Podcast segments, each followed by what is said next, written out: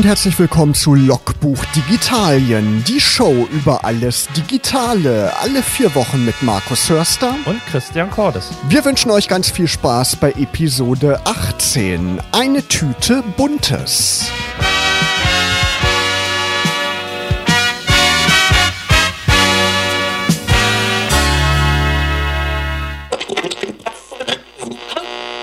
Don't Lose My Number, ein Klassiker von Phil Collins hier bei Logbuch Digitalien. Ja, Christian, heute kann einem das ja nicht mehr passieren, dass man die Nummer von irgendwem verliert und wenn man morgen genau aufpasst, da kann man sich sogar ein neues Smartphone kaufen, wo man die Nummern alle einspeichern kann. Denn morgen erwartet uns eins der wichtigsten Events im Technik-Jahreskalender, ne? Ganz genau. Morgen ist die Keynote von Apple, die Herbst-Keynote, wo es traditionell auf jeden Fall neue iPhones zu sehen gibt.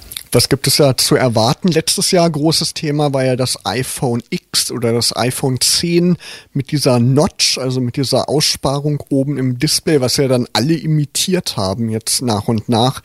Was gibt es dieses Jahr zu erwarten? Was ist deine Einschätzung? Also das iPhone X wird quasi in der Form vorgeführt. Ähm, wir, wir kennen das ja schon von vorherigen Modellen. Es gab immer ein 4 und ein 4S oder ein 5 und ein 5S. Und es wird wahrscheinlich dieses Mal auch ein gleiches Design geben, aber halt ein 10S oder wie es dann am Ende heißen wird, ist noch unklar, aber etwas in die Richtung, was praktisch dasselbe Design weiter fortführen wird. Und äh, wenn man den Gerüchten zufolge glauben darf, gibt es drei Versionen des iPhones. Ein etwas günstigeres, nicht unbedingt mit einem OLED-Display ausgestattetem iPhone äh, in, im 10er-Format, sage ich mal, eins mit einem etwas hochwertigeren OLED-Display und dann vor allen Dingen, was viele freuen wird, ein Max oder Pro oder wie es auch immer heißen wird, das heißt ein noch größeres Display in der Diagonalen, was so ein bisschen wie damals iPhone 8 und 8 Plus, also äh, die große Variante des Ganzen. Also dann schon fast wie ein Tablet. Naja, nicht ganz. Es soll irgendwie, wenn ich es richtig gelesen habe, so um die 6,4, 6,45 Zoll ähm, ähm, Inch sein, was so in Richtung, na sag ich mal, einen großen S9 oder halt auch Note äh, in Anführungsstrichen so in den Dimensionen wird es sich wagen. Also die Gerüchte gehen in die Richtung, dass das iPhone, wie es bis zum 7er aussah, nicht mehr in der Form geben wird. Oder bis, es gibt ja auch das 8er, was ja im Prinzip das 7er ist, nur bisschen schneller, dass dieser Formfaktor dann nicht mehr existieren wird? Also ich gehe davon aus, dass sie vom Home-Button, also von dem klassischen Home-Button verabschieden werden. Sicher ist, dass die Kopfhörerbuchse ähm, rausfliegt, was ja sowieso schon war. Ähm, was ich spannender an dem Event finde, ist, ähm, wie gehen Sie auch mit den, mit den anderen Geräten um? Also was passiert mit dem SE? Gibt es noch ein SE 2 oder einen Nachfolger davon?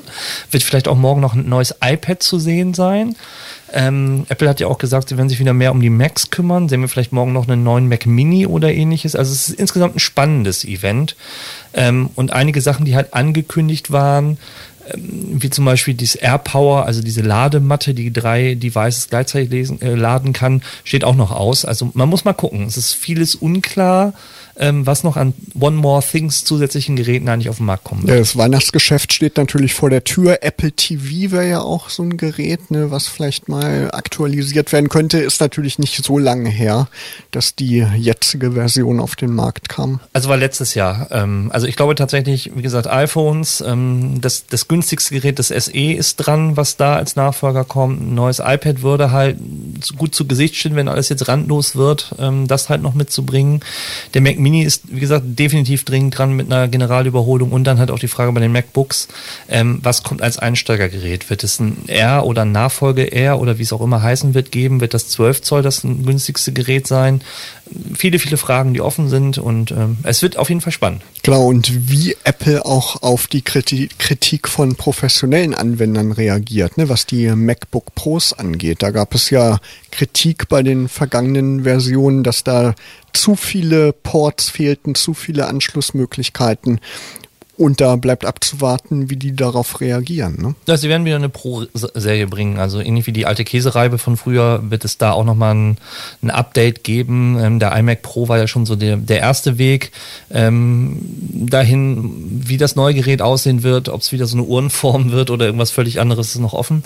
Aber sie haben die Pro-User wieder im Blick gewonnen und wollen sich auch vermehrt letztendlich darum kümmern. Aber ich persönlich rechne eher damit, dass die Rechner dann bei einem anderen Event bekannt gegeben werden. Ich denke mal, so wie das in den vergangenen Jahren auch war, dass die sich im September auf die iPhones und die iPads äh, konzentrieren und die Apple Watch natürlich. Ne? Genau, es wird eine neue Apple Watch geben, die Vierer, da bin ich auch ziemlich sicher. größeres Display, ähm, mehr äh, Complications, also mehr Möglichkeiten auf die auf das Display zuzugreifen soll es geben. Das wird sehr spannend und ich finde vor allen Dingen spannend, welche rückwirkend, also ob die Dreier- und Zweier-Serie auch noch mit unterstützt wird. Das ist morgen das Spannende und natürlich das neue Betriebssystem iOS 12 genau. wird gelauncht und wahrscheinlich ab morgen Abend zum Downloaden bereitstehen. Genau, also ein spannender Smartphone-Herbst steht an. Ne? Pixel, äh, Google muss ja auch noch die Pixel-Geräte vorstellen. Da gibt es ja auch schon diverse Gerüchte.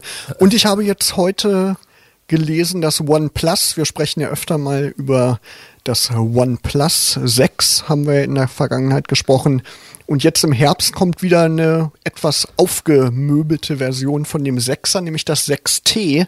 Und das soll jetzt angeblich am 17. Oktober vorgestellt werden. Da sind so ein paar Bilder jetzt geleakt worden von der Verpackung.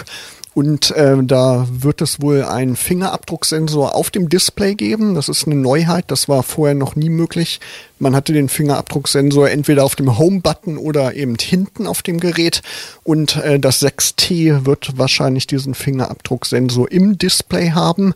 Und die Notch wird so ein bisschen anders aussehen. Nicht so riesig, wie das beim Google Pixel 3 wohl aussehen wird. Da wird die Notch ja immer größer.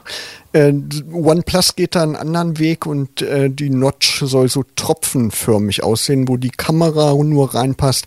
Also sehr unauffällig. Ne? Ja. Und da hat man viel Displayfläche zur Verfügung. OnePlus macht es ja auch wie Apple. Also es gibt, äh, bei ihnen heißt es nicht S, sondern T und ähm, das T-Modell ist praktisch immer die Erweiterung oder die, die, die renovierte Version des, des, des aktuellen Gerätes. Finde ich auch ganz gut. Ähm, ich selbst habe einen 5T und komme da auch mit wunderbar klar, ähm, möchte es auch nicht missen. Was ich bei OnePlus, wir haben letztes Mal über das Pocophone gesprochen, ähm, halt spannend finden werde, wie die sich gegeneinander schlagen werden, weil das ist, glaube ich, jetzt so ähm, der aktuelle Battle im, im Mittelpreis-Android-Segment ähm, OnePlus gegen, gegen das Pocophone äh, von den Specs, die halt in der Form verbaut sind. Ja, wobei die preislich natürlich nicht vergleichbar sind. Ne? Das OnePlus, das wird bei 550 ungefähr starten Poco Phone geht den Weg, den OnePlus mit dem One damals gegangen ist. 2014 war das 300 Euro, 300 Dollar kostet das Poco Phone, greifen damit natürlich diesen Markt an und versuchen diesen Weg zu imitieren, den OnePlus ja erfolgreich gegangen ist. Die haben natürlich jetzt einen riesen Namen. In Amerika arbeitet OnePlus auch mit T-Mobile jetzt zusammen, hat dadurch eine viel größere Netzabdeckung und die haben da Erfolg mit gehabt. Ja, wobei man bei OnePlus nicht vergessen darf, am Anfang gab es die Dinger ja nur mit einem Invite. Also du konntest ja gar nicht das Gerät kaufen. Heutzutage kriegst du ja die OnePlus-Geräte auch bei Amazon. Ja, das ähm, stimmt, ja. Diese, diese Begehrlichkeit der Verknappung damals war ja ein interessanter Schlüssel, marketingtechnisch, den OnePlus angewendet hat, um mehr Leute für dieses Gerät anzuheizen und anzufixen. Das stimmt, das ist ein wichtiger Punkt. Ne? Das Pocophone, das kann man einfach so kaufen. Jedenfalls in Indien, glaube ich, in Deutschland ist es noch nicht so einfach zu bekommen. Genau, bevor wir gleich über Computer sprechen, wir haben nämlich letztes Mal über Chromebooks gesprochen und da sprechen wir gleich noch ein bisschen weiter drüber, machen wir eine musikalische Pause. Jetzt gibt's neue Musik von Janet Jackson featuring Daddy Yankee, Made for Now. Ihr hört Logbuch Digitalien Folge Nummer 18. Chromebooks. Markus, ja, du hast eins gekriegt, ne? Du hattest ja in der letzten Folge erzählt, dass du dir eins bestellt hast. Und bist du zufrieden? Ja, ich habe es gerade vor mir und äh, wir haben es ja vorhin schon ausprobiert. Ähm, ich bin, bin sehr zufrieden. Also kann nichts anderes sagen. Welches ist das? Welches Gerät? Das ist das Acer R13. Also ein 13 Zoll Gerät. Das Display sieht doch wirklich toll aus. Ne? Genau. Ist fein aufgelöst. Touch Display äh, mit dem Convertible, also ein Convertible System mit äh, zum Zeltbauen und ähm, ja wunderbar. Bist du da so im alltäglichen Umgang schon mal auf irgendwelche Limits gestoßen? Hast du irgendwas vermisst oder ist das im Alltagsgebrauch wirklich ein super Gerät und eine gute Alternative zu einem Mac oder Windows-Gerät? Also man muss halt immer auf den direkten Anwendungszweck weggucken. Für E-Mails ein bisschen im Internet surfen, Google Docs, ähm, Skypen, Videotelefonieren, so klassische Apps, die man auch im Smartphone nutzt. Ähm, dafür ist es okay.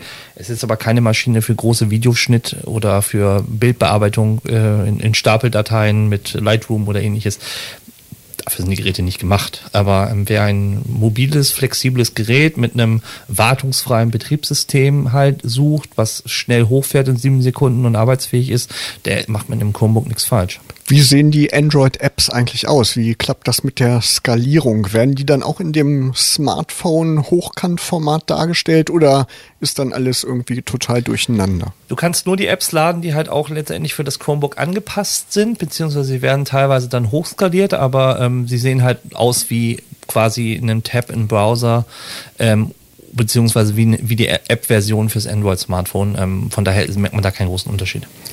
Heute habe ich gelesen, es gibt auch gute Nachrichten für Leute, die vielleicht einen Windows-Server zu Hause stehen haben oder sonst mit Windows-Geräten arbeiten. Bald soll es auch die Möglichkeit geben, dass man vom Chrome OS-Betriebssystem auf Windows-Netzwerklaufwerke zugreifen kann. Ist dann natürlich auch noch interessanter, gerade für Firmenumgebungen. Ne?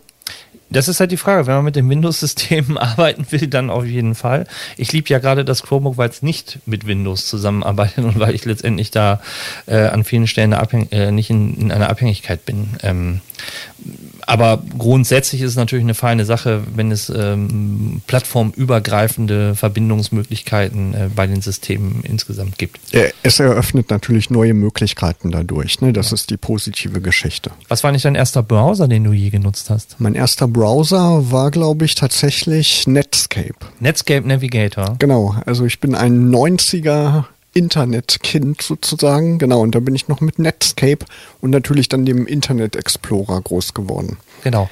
Der hatte früher eine Marktdurchdringung von 90 Prozent. Ja. Das muss man sich mal reinziehen. Ja. Heute feiern wir aber einen zehnjährigen Geburtstag von einem ganz anderen Browser, der auch mittlerweile eine massive Marktdurchdringung hat. Genau, der Chrome-Browser von Google. 2008 kam er auf den Markt. Ne? Anfangs war der gar nicht so toll, wie ich das in Erinnerung habe. Konnte man noch nicht so viel mitmachen. Aber schnell wurde er im Prinzip zum Marktführer. Ne? Und ich nutze den jetzt auch schon seit Ewigkeiten, seitdem ich jetzt die letzten Jahre überblicken kann. Bestimmt schon seit 2010 eigentlich täglich. Ja, Chrome und Firefox sind so, glaube ich, die meistgenutzten Browser. Internet Explorer führt so ein, ist halt drauf, aber führt eher so ein Nischendasein und halt Safari, prozentual natürlich mit der Verbreitung von Macs und iPhones. Aber tatsächlich die beiden großen Browser sind halt Chrome beziehungsweise der Firefox. Genau, Internet Explorer wird ja auch gar nicht mehr weiterentwickelt. Ne? Microsoft hat ja den Edge-Browser eingeführt mit Windows 10, aber irgendwie hat er nie so eine Marktdurchdringung gefunden. Ne? Die Leute, die jetzt Ewigkeiten schon auf Chrome unterwegs sind, die bleiben natürlich dabei. Wenn man sich da Lesezeichen eingerichtet hat oder irgendwelche Plugins braucht, ne, die, an die man sich gewöhnt hat, dann bleibt man bei dem Browser und steigt dann nicht so einfach um. Auf dem äh, Smartphone soll aber Edge ganz gut sein. Kann man ja mal ausprobieren. Habe ich persönlich noch nicht ausprobiert, aber würde ja mal eine Möglichkeit sein, weil Chrome soll auch relativ batteriefressend sein. Ne? Da ja. soll die Akkulaufzeit gar nicht so effizient äh, genutzt werden. Also nutze ich auch tatsächlich eher auf dem Smartphone Firefox oder halt äh, auf dem iPhone halt den Safari-Browser. Also, da bin ich auch nicht unbedingt bei Chrome unterwegs. Ist drauf, aber es ist nicht der Standardbrowser, den ich nutze. Ja, Firefox ist ja auch eine Zeit jetzt so ins Hintertreffen geraten, aber die nehmen jetzt wieder Fahrt auf ne, und sind auch wieder besser geworden. Wird wieder besser, auf jeden Fall. Genau, wir haben ja über Microsoft schon gesprochen. Gerade heute auch neue News. Windows 7 wurde ja eigentlich schon eingemottet, schon vor ein paar Jahren. Aber jetzt wird für zahlende Kunden immer noch angeboten, dass neue Sicherheitsupdates für Windows 7 angeboten werden. Bis 2023, Januar 2023 also noch vier Jahre ungefähr wird es für Windows 7 Sicherheitsupdates geben. Windows 7 ist ein Betriebssystem, muss man dazu sagen, das 2009 auf den Markt gekommen ist. Also Windows 7 wird wirklich das neue Windows XP, was ja auch seit Ewigkeiten oder Ewigkeiten auf dem Markt war und ganz lange unterstützt wurde, weil viele Unternehmen das eben auf den Rechnern hatten. Und so ist das bei Windows 7 auch. Das ist das große Problem bei uns in Digitalien. Also wir schleppen zum Teil Betriebssysteme durch die Gegend, ähm, weil die Leute nicht wechselwillig sind. Und die Antwort dann drauf ist dann, wir verlängern den Support. Also wenn man sich mal anguckt, bei Android ist es ja auch immer so ein, so ein Krankheitssystem. Also wie viele Leute rennen noch mit einem 5er oder 6er Android rum, weil ihre Geräte oder der Hersteller des Gerätes halt nicht die Update-Fähigkeit auf das neueste System gewährt, beziehungsweise die Software portieren will. Das ist eigentlich ein Graus. Also Apple hat letztens eine Studie rausgegeben, dass aktuell ungefähr, ich glaube, 80 oder 90 Prozent der Geräte auf der aktuellen iOS-Version laufen. Bei Android ist es bei jetzt 8 Oreo bzw. Pi 9 ist jetzt rausgekommen, ist es, glaube ich, weniger als die Hälfte. Also ich glaube eher ein Viertel, ähm, was überhaupt mit Oreo läuft. Die meisten rennen noch mit Nougat und anderen Systemen rum. Das ist eigentlich furchtbar. Ja, das dauert ewig lange, ne, bis das dann auch eingeführt wird, wenn Google mal so ein neues Betriebssystem vorgestellt hat. Mir geht das persönlich auch so. Ich habe ja das OnePlus One und das ist vor ziemlich genau zwei Jahren zum letzten Mal geupdatet worden. Danach ging dann Cyanogen auch pleite, die Firma, die dieses Cyanogen OS hergestellt hat und seitdem warte ich auf ein Update, was auch nie wieder kommen wird. Ne? Ja, und das ist zum Teil auch gravierende Sicherheitslücken in den alten äh, Android-Betriebssystemen. Gerade wenn man so Bon Banking machen will, ja, Online-Banking. Geht gar nicht eigentlich. Naja, und ähm, Windows 7 ist es das Gleiche. Also viele Unternehmen wollen halt nicht das Geld ausgeben. Ähm, grundsätzlich muss man sich tatsächlich fragen, ist Windows noch das System State of the Art? Ähm, oder müssen wir irgendwann zu anderen Systemen? Also wenn man sich ein, ich will jetzt keine Werbung für Apple machen oder für, für macOS, aber macOS bringt jährlich ein neues System raus und wenn du dir heute einen aktuellen Rechner kaufst, kannst du zumindest davon ausgehen, dass du die nächsten fünf Jahre mit dem neuesten Betriebssystem versorgt wirst und das kostenfrei. Windows musste zum Teil auf die nächste Version zahlen. Bei Windows 10 nicht mehr. Microsoft also, hat gesagt, Windows 10 ist die letzte Windows-Version und da kommen immer kostenlos Updates. Jetzt im Oktober steht ja auch ein großes Update wieder an. Aber man muss natürlich die Leute erstmal dazu bringen, auf Windows 10 zu updaten. Im Privatbereich war das ja sogar eine Zeit so, dass man kostenlos das Update ähm, bekommen konnte. Tja, bleibt abzuwarten. Ja. Aber es wird wahrscheinlich erstmal nicht tot zu reden sein, Windows 7. Wir spielen Musik und zwar äh, Erfurt, äh, aus Erfurt und ähm, ich weiß zum Beispiel, dass wir heute auch zwei Zuhörer aus Erfurt haben, die nämlich äh, eine App geladen haben. Ja, da grüßen wir ganz genau, doll. Genau, da grüßen wir ganz doll und ähm, wir ähm, spielen einen Erfurter Jung, wie man so schön sagt. Clüso mit Auf Kredit. Ja, Christian, wir haben ja schon drüber gesprochen. Die Weihnachtskaufsaison steht an. Die neuen Smartphones kommen auf den Markt. Und es gibt aber auch Alternativen, wo man so sein Geld loswerden kann.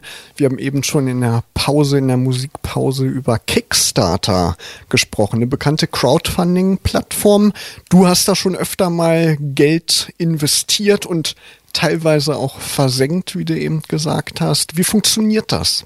Also Kickstarter und Indiegogo sind so klassische Crowdfunding-Plattformen. Die bieten halt Produkte ähm, an, die ich letztendlich mitzeichnen kann. Produkte nicht nur in Form von physischen Produkten, das kann halt auch eine Beteiligung an einem Buch oder an einem Film äh, oder ähnliches sein, aber es gibt halt auch Hardware, die man letztendlich dort ähm, crowdfunden kann. Und man hat verschiedene Peaks, die man halt zeichnet und je nachdem, wie viel Geld man investiert, bekommt man dann halt eine Gegenleistung. Das Produkt zu einem re reduzierten Preis oder halt letztendlich dann ähm, zusätzlich zu dem Angebot halt noch, wenn es zum Beispiel Daten Volumen oder, oder, oder. Es ist sehr, sehr unterschiedlich. Man kann das nicht generalisieren.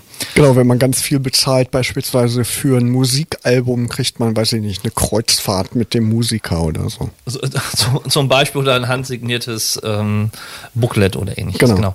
Und da gibt es immer wieder einige Produkte, die es halt so im Markt auf dem Freien nicht zu kaufen gibt, die du nicht bei Amazon oder ähnliches findest. Übrigens, Amazon hat auch eine eigene Kickstarter-Rubrik, wo du praktisch Produkte findest, die schon erfolgreich finanziert worden sind und jetzt in den Massenmarkt eintauchen.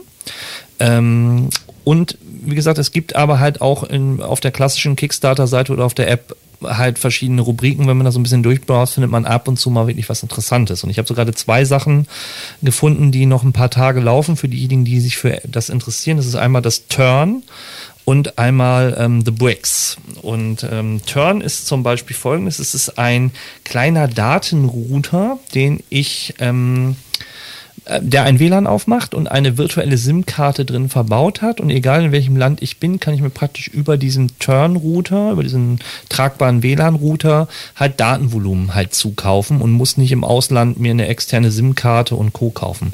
Roaming, klar, ist eine andere Nummer, aber wenn ich zum Beispiel in einem USA oder Türkei zum Teil, was nicht mit Roaming abgedeckt ist, bin und da halt ein Datenvolumen brauche, um arbeiten zu können, ist das eine relativ interessante Option. Es gibt halt auch eine Festnetzrufnummer in dem Land kostenlos dazu, der, unter der ich dann erreichbar bin und hat so einige Features, ähm, die halt wirklich interessant sind. Wer sich da mal interessiert, sollte bei Kickstarter mal nach Turn, also T-E-R-N gucken. Ähm, das ist das, das eine Produkt, ähm, kommt aus Hongkong. Und das zweite ist Bricks Power. Das ist praktisch ein Wireless Charging-Gerät, ähm, akkubetrieben, was ich äh, mit Nanopartikeln an mein, auf die Rückseite von meinem Smartphone haften kann. Ähnlich wie man das so von Handymatten äh, als Halter in Fahrzeugen auch kennt, wo man die so drauflegt. So eine ähnliche Technologie. Ich bapp praktisch diesen Akku hinten an mein Wireless Charging-fähiges Smartphone dran und habe dann die Möglichkeit, kabellos ähm, mein Smartphone zu laden, ohne dass der Akku runterfällt oder ich den irgendwie ähm, mit, mit der Powerbank mit einem Kabel verbinden muss oder festhalten muss oder ähnliches. Und das geht geht mit jeder Oberfläche oder muss man da eine spezielle Hülle noch um das Handy haben? Nee, das soll tatsächlich, egal ob es eine Glasrückseite ist oder eine Kunststoffrückseite, soll wirklich mit jeder Oberfläche gehen. Ob es mit einer Hülle geht, glaube ich eher nicht, weil die halt letztendlich ja auch, gerade wenn es eine Lederhülle ist, auch sehr viel Staub und Dreck ansammeln. Von daher muss es schon das, die reine Smartphone-Hülle sein, äh, die reine Smartphone-Oberfläche in der Form sein. Aber wie gesagt, funktioniert auch sehr gut. Auch die Erklärvideos da sind äh, sehr, sehr gut gemacht. Wie gesagt, wer sich angucken will, The True Wireless Charger Bricks Power heißt er. Also da kann man tolle Dinge entdecken. Sind ja viele findige Leute unterwegs, die solche Projekte starten und die etablierte Unternehmen sich erstmal gar nicht so trauen, auf den Markt zu bringen, weil man nicht wirklich weiß, ob es dafür ein Publikum gibt. Und so ein Crowdfunding-Projekt ist eben ein guter Indikator dafür, welches Produkt am Markt gefragt ist. Ja, also ich habe auch zum Beispiel das Rocketbook. Das ist ein Notizbuch mit einem Stift, was sich äh, wieder löschen lässt und mit einer App ich praktisch alles, was ich handschriftlich mache, gleich digitalisieren kann. Also da gibt es schon sehr, sehr viele coole Sachen.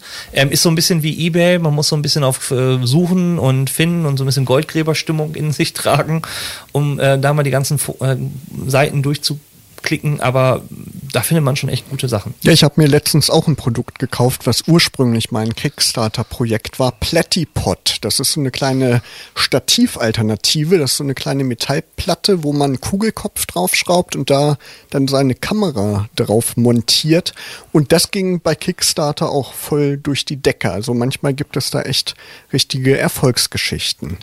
Ja, du hast noch so ein bisschen rumgestöbert, Christian, ja. als Schnäppchenjäger im Internet unterwegs gewesen. Was hast du da gerade so für Tipps auf Lager? Also äh, was, was man auch noch gerade empfehlen kann bei Amazon ist zum Beispiel Leute, die sich einen Kopfhörer kaufen wollen. Ähm, es gibt den, die guten Bose Quiet Comfort 35.2, die mit einem UVP im Markt mit 390 Euro gelistet werden, gerade bei Amazon für 280 oder 287 Euro, sind 100 Euro weniger für einen Bluetooth ähm, Noise Cancelling super äh, Wireless Kopfhörer, auch mit ähm, Google Assistant oder Alexa-Unterstützung über eine Funktionstaste, was echt super funktioniert. Aber auch einen guten Klang. Ja, ich habe mich eben davon überzeugt. Wirklich gut kann man dieses Noise Cancelling eigentlich ausschalten, also die Geräuschunterdrückung. Ja, kannst du über die App steuern, auch die Intensität, genauso wie du praktisch die ganzen Kopfhörer auch über die App konfigurieren kannst, äh, Tastenbelegung und ähnliches. Das ist mit der Bose Connect App eigentlich relativ super gelöst. Weil wenn man im Straßenverkehr zum Beispiel unterwegs ist, sollte man das natürlich ausschalten. Ja, vernünftig, wie wir sind, Christian. Genau, und was es, was es auch noch bei Amazon gerade für günstig gibt oder günstiger gibt, sind äh, die, das Huawei P20 Lite. Also es gibt ja das Huawei P20, äh, die Pro-Variante und ähnliches. Und wer praktisch die, die günstigere Lite-Variante sucht für ein solides Smartphone, wird da gerade auch nochmal fündig. Gestern war es bei 180, jetzt ist es wieder auf 280 gestiegen und 285 sehe ich gerade. Aber trotzdem noch ein günstiges Angebot zum Teil unter den Preisen, die die großen Elektrohändler in der Form haben.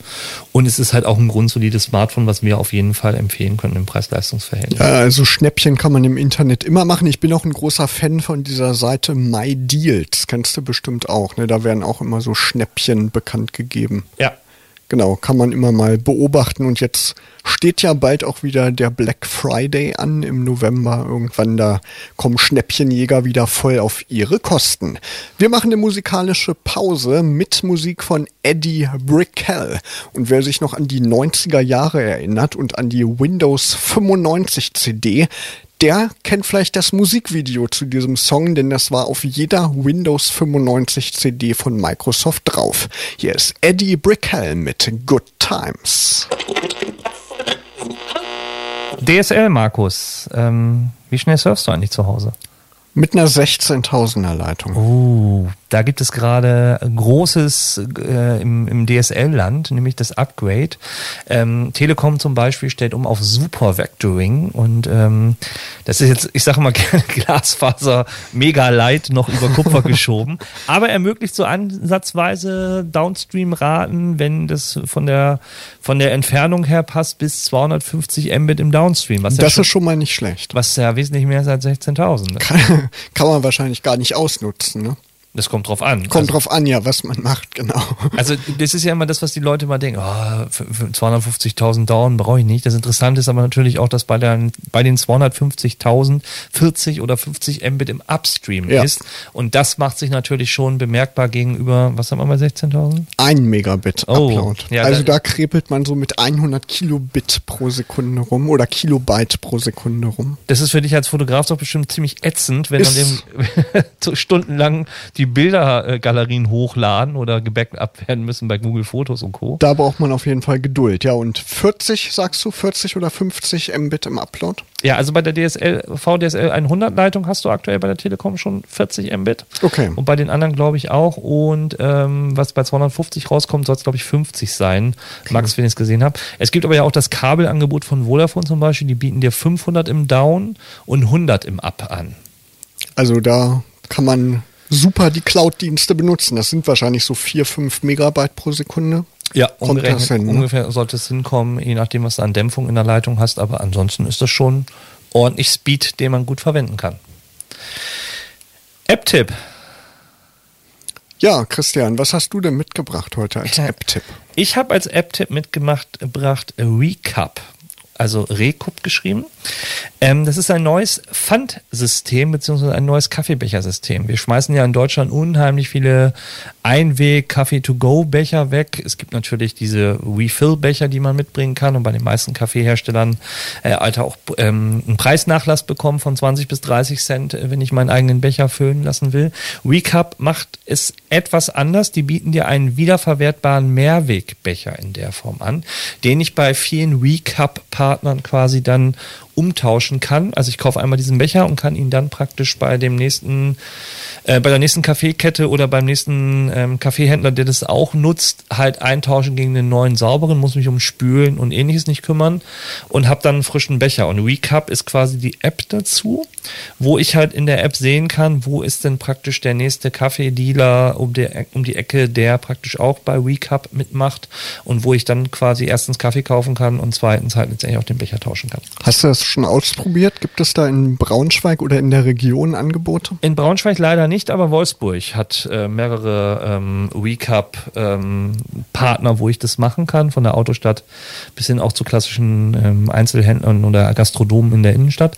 Ähm, das macht schon Sinn und ist halt auch sehr, sehr gut. Genau, ist ja sowieso sehr in der Kritik, diese Coffee-to-go-Becher, auch hier in der Mensa in Braunschweig an der Uni, das Studentenwerk Ostniedersachsen, die haben auch die Pappbecher jetzt kostenpflichtig gemacht. Sonst konnte man die auch immer kostenlos bekommen. Und jetzt sind die kostenpflichtig und wollen da natürlich auch die Leute zu bewegen, dass man so Mehrwegbecher nutzt. Ist, finde ich, auch eine vernünftige Geschichte. Ja, ich habe auch einen App-Tipp, der erstmal, ich habe sogar zwei App-Tipps. Mir ist jetzt noch einer eingefallen, Christian. Ein App-Tipp ist, gestern hatte ich das Problem, dass plötzlich mein Akkuverbrauch auf meinem Smartphone so extrem in die Höhe gegangen ist. Ich hatte gestern Morgen, hatte ich 100% Akku und mittags um 12 waren nur noch 18% übrig. Da habe ich natürlich geguckt, woran liegt das? Ist der Akku kaputt nach vier Jahren Akku-Lebenszeit sozusagen vom OnePlus One kann man ja mal mitrechnen, dass der mal von einem Tag auf den anderen kaputt geht. Und dann habe ich mal in den Statistiken geguckt und habe dann Outlook, also den E-Mail-Client von Microsoft ausgemacht, der 30 Prozent meines Akku verbraucht hat und fünf Stunden die CPU beansprucht hat, obwohl ich die App nie geöffnet habe und auch nie benutze. Die schlummerte nur so auf meinem Smartphone herum und hatte Ressourcen gefressen. Und mein App-Tipp ist also, man sollte mal seine Apps auf dem Smartphone regelmäßig durchgehen und gucken, welche benutzt man überhaupt, welche braucht man und dann die, die man gar nicht benutzt, dann auch mal runterschmeißen. Man kann die ja immer wieder neu installieren und so spart man womöglich Ressourcen, hat eine längere Akkulaufzeit und damit einfach mehr Spaß mit seinem Smartphone. Und die zweite? Die zweite kommt von Google, SkyMap. Hast du die schon mal ausprobiert? Letztens, nee. Ende Juli, gab es ja die Mondfinsternis und den tollen Blutmond. War ja nicht so einfach zu sehen hier in der Region, erstmal gar nicht wurde dann erst später was. Und auf dem Weg zum Blutmond, ich wollte den fotografieren, da wollte ich natürlich wissen, wo befindet sich der Mond überhaupt. Und mit Google Sky Map kann man einfach mit dem Smartphone auf den Himmel zeigen und da wird dann genau angezeigt, an welcher Stelle am Himmel befindet sich welcher Stern, wo befindet sich der Mond, wo welches Sternzeichen und da kann man sich wunderbar am Abendhimmel orientieren. Das ist eine schöne Sache. Ich habe auch noch einen weiteren App-Tipp und zwar Kaya, C-A-J-A, ist ein Digitalisierungsdienst für eure Briefpost. Ihr könnt praktisch über Kaya eure ganze Post, die euch zu Hause sonst im Postkasten äh, erreichen würde, dort umleiten lassen. Äh, sie digitalisieren, sie wird euch dann praktisch in einer App oder per Mail zugestellt und wer es praktisch dann, ähm, kann es dann auf dem Smartphone oder halt in seinem, an seinem Rechner halt lesen. Wenn ich die Post dann auch tatsächlich physisch haben will, kann ich mir die auch zukommen lassen und das ist praktisch für Leute, die viel unterwegs sind oder halt auch nicht mehr alles in Papierform und dann zum Altpapier tragen wollen, eine sehr, sehr nette Alternative. Ja, spannende Geschichte. Ja, Christian, damit sind wir schon am Ende dieser 18. Ausgabe von Logbuch Digitalien. Ihr hört uns wieder am 9. Oktober, also in vier Wochen. Und bis dahin wünschen euch Markus Hörster und Christian Cordes eine schöne digitale Zeit.